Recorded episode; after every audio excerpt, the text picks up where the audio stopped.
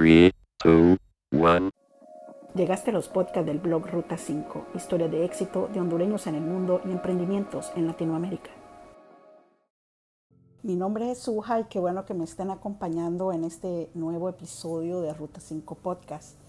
Hoy tengo como invitada a la hondureña María Echeverry, una destacada diseñadora de joyas, certificada a nivel internacional por el Instituto Gemológico de América, reconocida por su talento en muchos países del mundo, en famosísimas revistas de moda y economía y en eventos internacionales. Le doy la más cordial bienvenida a Ruta 5 Podcast. Hola Suja, mucho gusto. Gracias de verdad por tenerme aquí y aceptarme. Es un honor, de verdad. Cuéntenos quién es María Echeverry y es decir, dónde nació, qué estudios ha hecho.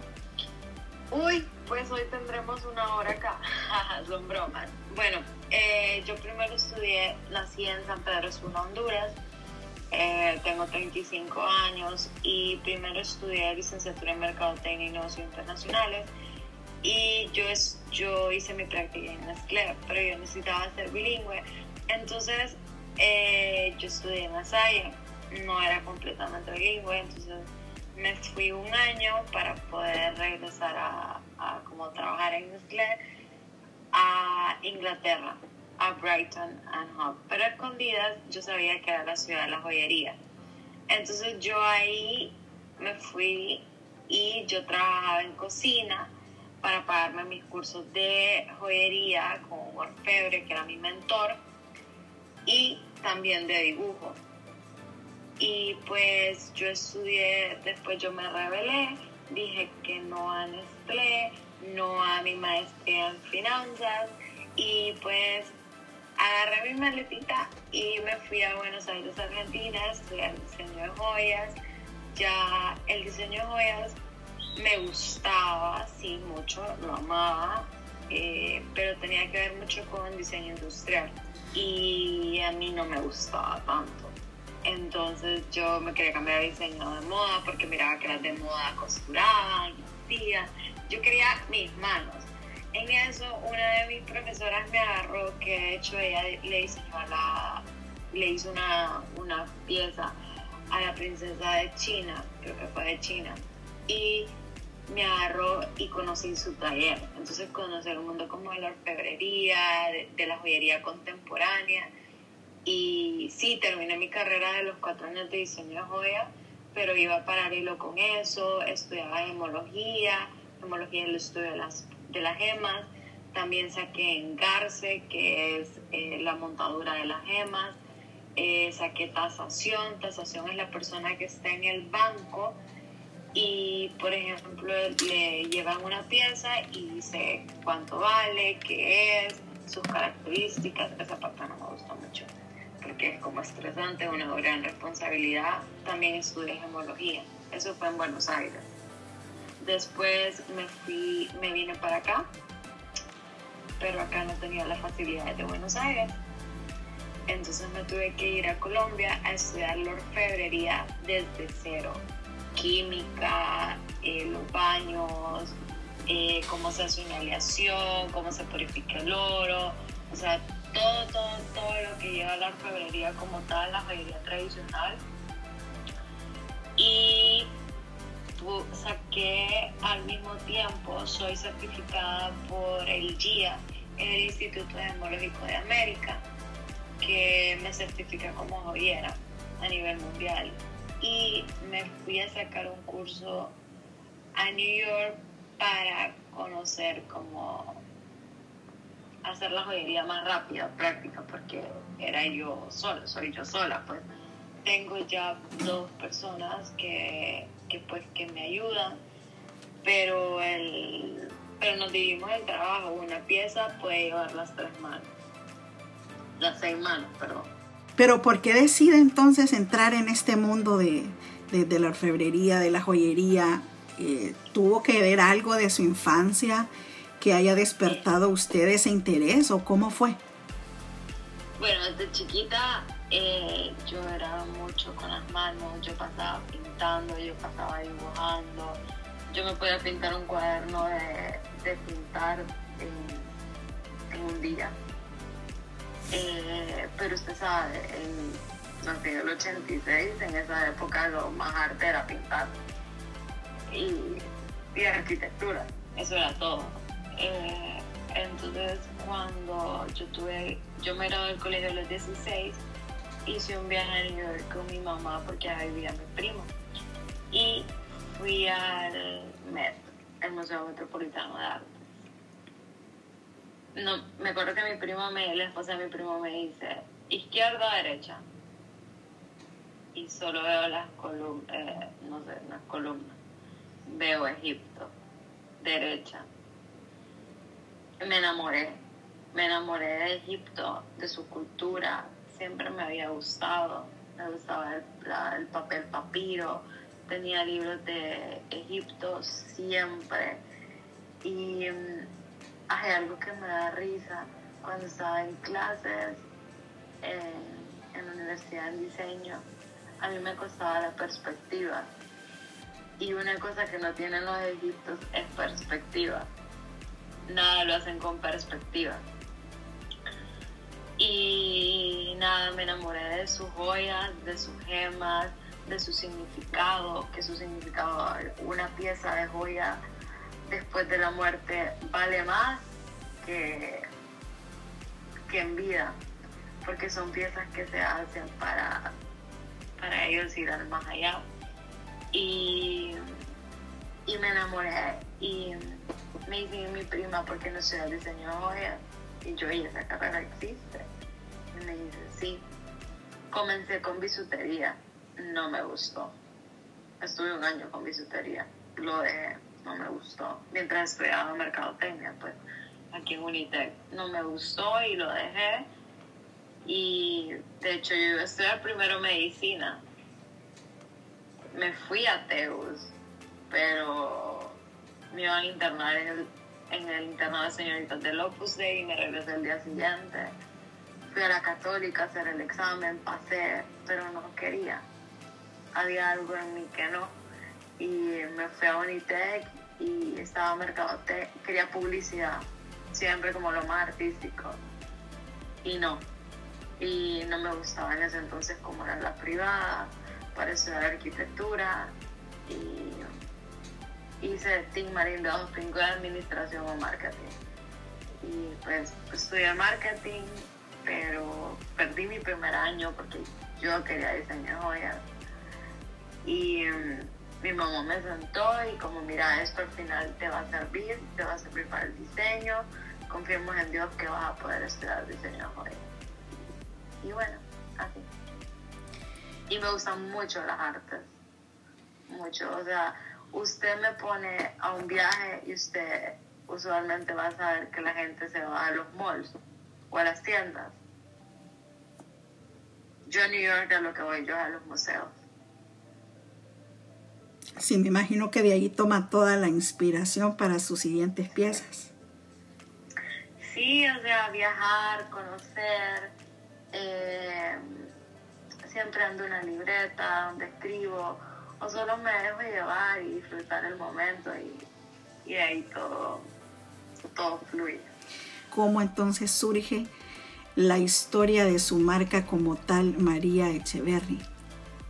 Pues con mis papás, pues bueno, eh, trabajas un año, ahorras para tus maquinarias y para tus máquinas y eso, ¿verdad? Vengo, nadie me dio trabajo, nadie. Ni en un call center pude lograr un trabajo. Pues ahí fue cuando me fui a Colombia y cuando regresé, pues eh, me acuerdo que mi papá me ayudó y mm, porque yo no conseguía trabajo. Y mm, me acuerdo que me operaron de la rodilla, yo me recuperé, estaba el taller listo y yo tenía miedo de comenzar. Yo no trabajé por, yo no trabajaba seis meses por miedo a comenzar. Me acuerdo que tenía mi última inversión para comprar el material, compro el material y no podía fundir. Yo, la máquina está mala, no funde, porque no era la misma, ma- no era la misma manera que se fundía en Colombia, sino que era como más tecnológico. Y yo, no funde, no funde. Si está a 1700 grados Fahrenheit, esto no se derrite. Mire, pasé así una semana y me dice mi mamá, ¿por qué no llamas a Colombia? Y, y preguntas, no sigo más, bienvenida al mundo, te han timado. Me vendieron plata chatarra y una joyería famosa. Después yo quería hacer una, colección inspirada como en, como, en, como en Honduras y busqué una piedra y a mí me la querían vender más cara. Al principio, pues, ser mujer y ser orfebre no es como muy bienvenido. Y las personas que me ayudan son una bendición porque me han aceptado y me han respetado. Al principio me llamaba Mary G Design, me acuerdo, y iba de bazar en bazares, de café en café. Eh, vendíamos 500 lempiras, 1000 lempiras y nos lo gastábamos en el consumo. Bueno, éramos un, éramos un grupo bien bonito, la verdad. Y ahí entonces es cuando usted decide, no, mi marca personal tiene que llamarse así y, ya comencé y voy a continuar. Bueno, Mary G Design. Eh, lo que pasó es que cuando estaban estos bazares en ese entonces, eso fue hace unos cinco, hace unos seis años o más, todavía no existía. Nosotros los comenzamos. Eh, empezaron los bazares y a mí no me aceptaban porque me decían que ya había alguien más de bisutería. Entonces me empezaron a cerrar las puertas y ahí fue cuando yo vine. Yo tenía mis grupos internacionales de gente que conozco afuera y empecé a buscar y empecé a aplicar porque esas son aplicaciones que duran seis meses, un año, dos años. Y me empezaron a aceptar, pero yo mandaba las piezas. Una fue en Chile, que esa fue digital. Otra fue en Rumanía, en Bucarest, Rumanía, pero yo solo envié las piezas. Otra fue en Italia, que solo envié la pieza en Venecia. Eh, a veces se participa con una pieza, a veces con la colección. Y así comencé, pero eh, tranquilo. Y me dio una que otra pieza. Al día de hoy, eh, me imagino que luego de ese largo camino que ha recorrido, obviamente pues sigue aprendiendo y se le siguen abriendo muchas puertas. A mí me encantaría que nos comente cuáles son esos, esas, esos logros más significativos para usted. Apliqué a una bienal. Una bienal, las bienales son las exhibiciones de arte y diseño más grandes a nivel mundial, especialmente en Italia. La principal es la de Venecia, pero en Venecia el gobierno de Honduras tiene que pagar el espacio y elegir los curadores, tienen que elegir los artistas. Y pues creo que todavía eso aquí no, no, no existe Honduras en, en, en Venecia. Entonces busqué la de Florencia, que, que podemos decir de Florencia, es, es, es la ciudad de las artes, es la ciudad de la joyería, es el renacimiento, es puro arte. Y dije, ¿por qué no aplicar si ya tengo el no? Tenía las fotos de fondo blanco y yo tenía esas fotos tiradas. Y pues dije, voy a aplicar. Yo ya tengo el no, que es lo peor que me puede pasar. Recibo un correo que me han aceptado, pero yo no sabía la calidad de, de que es una bienal. Una bienal exhibe mínimo 500 artistas de diferentes áreas, escultura, pintura, performance, eh, son miles de áreas del mundo de las artes. Yo la más tranquila como, bueno, sí, grité, me emocioné, pero ok. Y me aceptaron con la colección Marcas de la Vida, que saben que está la máscara como pieza principal, que era con la colección que aquí me decían que no me aceptaban en los bazares. Y me fui 40 días, dije, ah, esto sí voy a ir, porque la exhibición eran dos o tres semanas. Mire, yo hice PR, yo me llevaba con todo el mundo y me decían, vos nunca estás en tu stand y yo, pero sigo ando conociendo gente. Y en los últimos días me dicen, vos vas a ganar. Y yo, ¿qué voy a ganar? María, ¿tú no sabes que aquí se viene a participar? No. Yo hasta me había ido con una amiga de Irán que también es joyera. O sea, allá con los joyeros me llevaba y todo, pues. Eh, nos habíamos ido a la, a la Bienal de Venecia. Y, y cuando regreso, me, yo no sabía que era jurado. Yo hablaba con gente que yo no sabía que era jurado. Y el, el último día de ya que dicen los ganadores y todo eso, ay, yo, yo yo sentada en la silla yo solo escuchando. Empiezan a decir escultura, pintura, etcétera Y dice eh, joyería arte, quinto lugar, una italiana y Bazaar China. ¿Quién le va a ganar a Hard Bazaar China? O sea, nadie. Cuarto lugar, tal. Cuarto lugar fue mi amiga iraní. No, no, no. Cuarto lugar, no sé quién. Tercer lugar, mi amiga iraní. Y dicen, yo tengo el video. Second place, María Echeverry. Me imagino O sea, la emoción. Yo, yo, o sea, yo no podía reaccionar, casi me caigo. Agradecí a cada jurado. Eh, de hecho, al final uno de los jurados me fue a buscar y me dice, mira, cuando vayas a Roma, si vas al Vaticano, eh, llámame, escríbeme y, yo te muestro el Vaticano y yo por dentro pues ya conozco el Vaticano. Cuando vengo a Honduras me doy cuenta que era el mero mero del Museo del Vaticano. Yo hablaba con gente, con escultores que estudiaron en Harvard, yo, yo ni me daba cuenta, yo, porque todos allá es una persona normal, no como aquí que, ay, es tal persona, que no sé qué, no. Allá todos somos humanos, todos somos iguales, todos nos respetamos, todos nos respetamos por nuestro arte.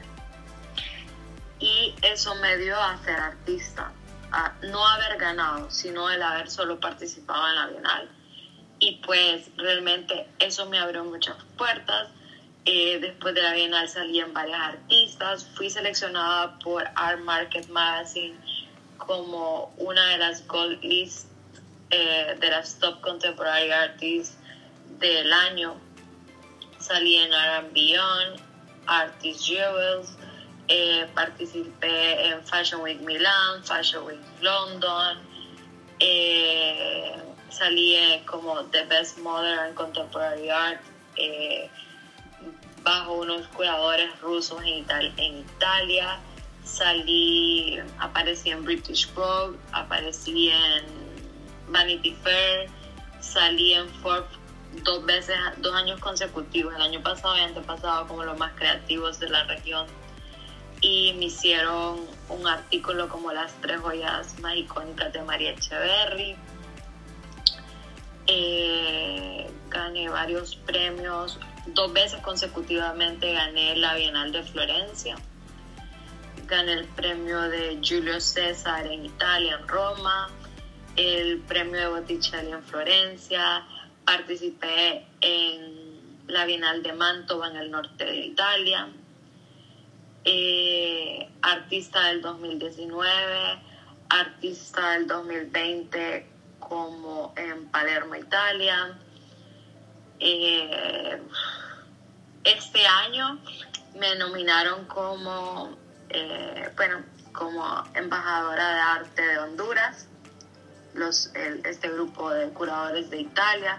El año pasado gané el de Nueva York y también me eligieron como habían elegido solo 50 piezas para un libro en Barcelona y me, eh, ese fue un concurso que todo, todo Honduras votó y gané y fui seleccionada y hay una cosa irónica que piensan que todo es gane, gane, gane y no. Mientras yo estaba en la, bienal, la primera bienal, yo estaba haciendo gira con otra pieza, con otra máscara en Madrid, Barcelona, Alemania, en, y- en Múnich. y no recuerdo qué otro país. Ah, también participé en Artbox New York y en Suiza. Estas fueron eh, digitales. Pero usted sabe que en el momento que a mí me estaban diciendo, usted ganó, a mí me estaban diciendo en Barcelona, usted no fue aceptada porque sus piezas son muy comerciales. Qué contradictorio, ¿verdad? Entonces, eh, de ahí intenté vender en New York, estuve en una tienda conceptual por seis meses, eh, pero en eso pues vino lo de la pandemia y me salía tiempo. También exhibí en el Centro Cultural Mizarri en Puebla, México. Eh, pues, ¿Qué les puedo decir?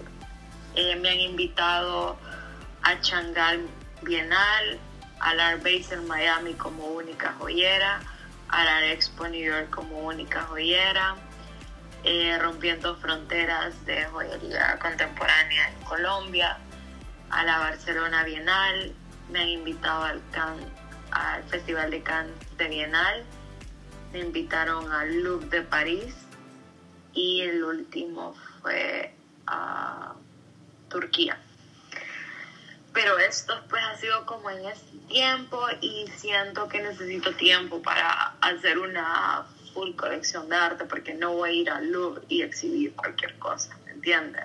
o ir al Art Base en Miami exhibir cualquier cosa. María, pero ¿en qué tipo de mujer piensa cuando usted elabora cada una de sus piezas? Las personas que nos están escuchando quisieran saber también su página web y sus redes sociales para que en este momento comiencen a buscar esa joyería tan fina que usted elabora. ¡Qué bella! Gracias, de verdad. Bueno, mira, para comenzar, eh, las páginas sociales no, no se pierden María Echeverry HN, porque obviamente Honduras eh, mi página web sí solo es mariecheverry.com. En mariecheverry.com tengo las piezas más de diseño por pre-order. Eh, mi Instagram hay de todo un poco, eh, porque por la pandemia me ha tocado como bajarle tristemente un poco al diseño porque no estamos en tiempos de usar una pieza de diseño. Eh, trato de poner todo mi arte y todo mi diseño, pero no es tan, tan artística. Aquí el de Barcelona sí puede decir muy comercial, María. pero poco a poco que se vaya abriendo el mundo otra vez, pues me imagino que iré resurgiendo. Pues, ¿qué le puedo decir? Yo me siento normal porque yo trabajo con jeans rotos, camiseta y con un soplete y, un, y una cola para no quemarme. Me, no puedo trabajar en sandalias. Una vez me cayó una pinza enterrada en el dedo, eh, en el dedo del pie. Yo no sé, yo cuando subo fotos ustedes me van a ver en el punto, un puntito negro. Es que tengo una sierrita insertada en el dedo. Gaje del oficio. Sí, eh, una vez estaba trabajando con ácido y hubo una explosión y como el ácido es transparente yo no me di cuenta. Me tuvieron que llevar a emergencia porque me estaba intoxicando. Y me querían poner mascarilla y yo no, no sean exagerados.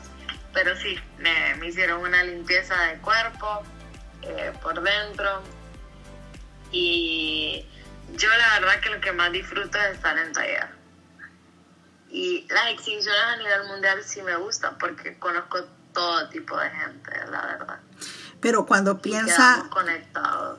Cuando, cuando, perdón que le interrumpa, pero cuando piensa, cuando hace un, uno, una, un par de aretes o, o, un, o un, anillo o, o algo más, un accesorio más para mujer, ¿Usted visualiza qué tipo de mujer es la que va a ponerse esa joya? ¿Es para todo tipo de mujeres o es para aquella que le gusta cuidarse más, disfrutar su belleza? ¿O, o, cómo llamaría usted a la joyería que usted elabora? La joyería que yo elaboro es joyería contemporánea, joyería moderna, joyería de autor.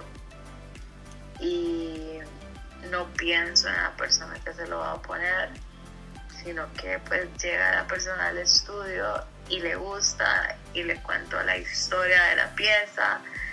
Eh, elaboro más desde mi vida personal, desde lo que yo siento, cómo me siento, de lo que he vivido.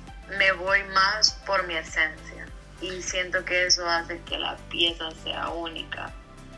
Sí, obviamente también ya sé los gustos de mis clientas, llegan clientes que María quiere una pieza así, así, así, o María inspírense en mí, haga algo, tal cosa, es un poco más difícil, se le tiene que hacer unas preguntas y todo eso, pero mi inspiración viene de mi vida, de lo de Marcas de la Vida. Es, es una colección que está inspirada en los diferentes caminos que vamos tomando a lo largo de la vida y por eso tiene esas marcas que son las texturas, pero no significa que vamos a perder nuestra propia belleza y nuestra propia esencia. De ahí sigue Bloom of Life, que es aprender a florecer a pesar de estas marcas de la vida y de ahí va a venir Keep Blooming, que Keep Blooming significa podemos florecer aunque a veces nos quememos. Y María Echeverry tiene como, como orfebre un metal favorito, una piedra o una pieza que usted diga de todas las que yo elaboro, esta es mi favorita y con esto me quedo. Mire, yo amo el oro el oro es el metal más dócil, más suave, más bello, más espectacular, pero el oro amarillo, el oro puro, el oro blanco es para mí eso no existe. Si vas a usar oro blanco, usa el platino. Porque es para el oro blanco, el oro blanco se hace blanco con la plata. El oro oro es oro amarillo. Pero obviamente por situaciones económicas, la plata, pero la plata pura. Yo soy enamorada de la plata pura porque es súper suave. Plata pura significa que es .999, que no tiene aleación. Me encanta. Las piezas no pesan. Eh, logro su punto para que no se quiebre. Eh, me encanta. Y de piedras, eh, irónicamente, la alexandrita es mi gema favorita. Tiene unos colores especiales hasta cambiar de color y viene de Egipto. De ahí un poco más barata la lápiz lazuli y la amatista.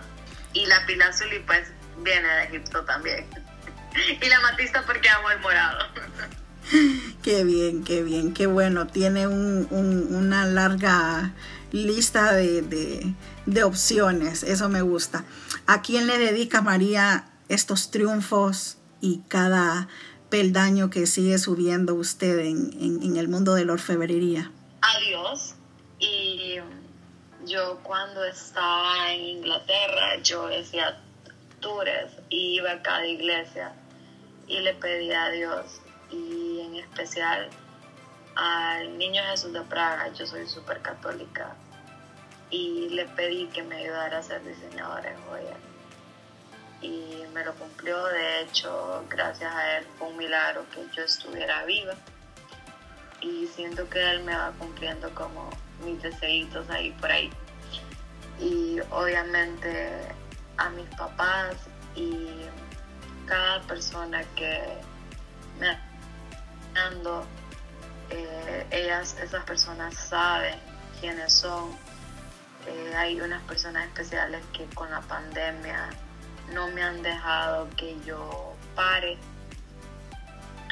y esa persona es muy muy especial para mí y me ha ayudado muchísimo. Bien, estamos por finalizar este podcast. Eh, ha sido genial conversar con usted. No, no me equivoqué cuando dije ella tiene que estar en los podcasts de Ruta 5 y qué bueno que así ha sido. Es un honor. Pero tengo una última pregunta para usted. ¿Qué viene para la marca personal de María Echeverry en los próximos meses y por qué no en el 2022? Adelantémonos al próximo año. Eh, sí, pues obviamente a estas exhibiciones que yo he dicho que no, yo sé que estas exhibiciones me abren las puertas, pero dependiendo qué va a pasar con lo de la pandemia, porque no me voy a ir a exhibir eh, cuando la gente no va a llegar. Entonces, eh, esperemos qué pasa con la pandemia. Eh, pues obviamente quiero mejorar lo que es el tema digital. Y tengo unos 3, 4, 5 proyectitos eh, de colaboraciones o de estar en, en marcas internacionales, pero que todavía no estoy segura. Eh, pues lo primero es concentrarme y sacar una nueva colección. Eso es lo principal. No, excelente. Yo creo que, que así como como va por ese buen camino, yo sé que va a lograr todos los objetivos que usted se propone. Yo la felicito, la admiro, soy una fan personal. Gracias. Y espero que, que, que todo en su vida siga marchando igual, que siga con esa objetividad y con esos deseos de seguir poniendo en alto nuestro país, Honduras, donde quiera que vaya y haciendo lo que muchas mujeres latinas a veces no nos atrevemos, que es salir de nuestra zona de confort y de dejar Ay, una huella usted positiva. también. Gracias, gracias, qué linda.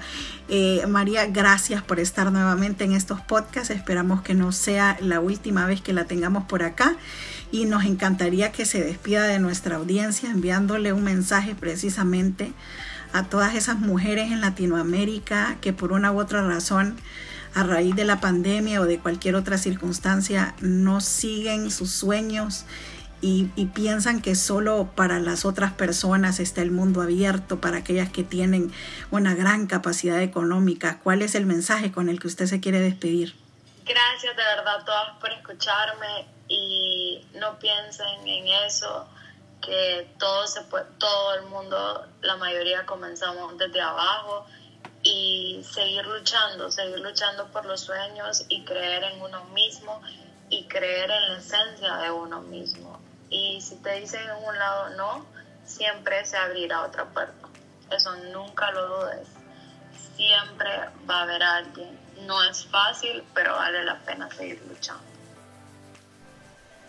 Y así hemos llegado al final de este nuevo episodio de Ruta 5 Podcast. Los invito a sintonizarme nuevamente el próximo fin de semana para escuchar una nueva entrevista con talentos hondureños y latinoamericanos triunfando dentro o fuera de sus países. Mientras tanto, no olviden recomendarme nuevos casos de éxito al correo ruta5 ruta5hn.com.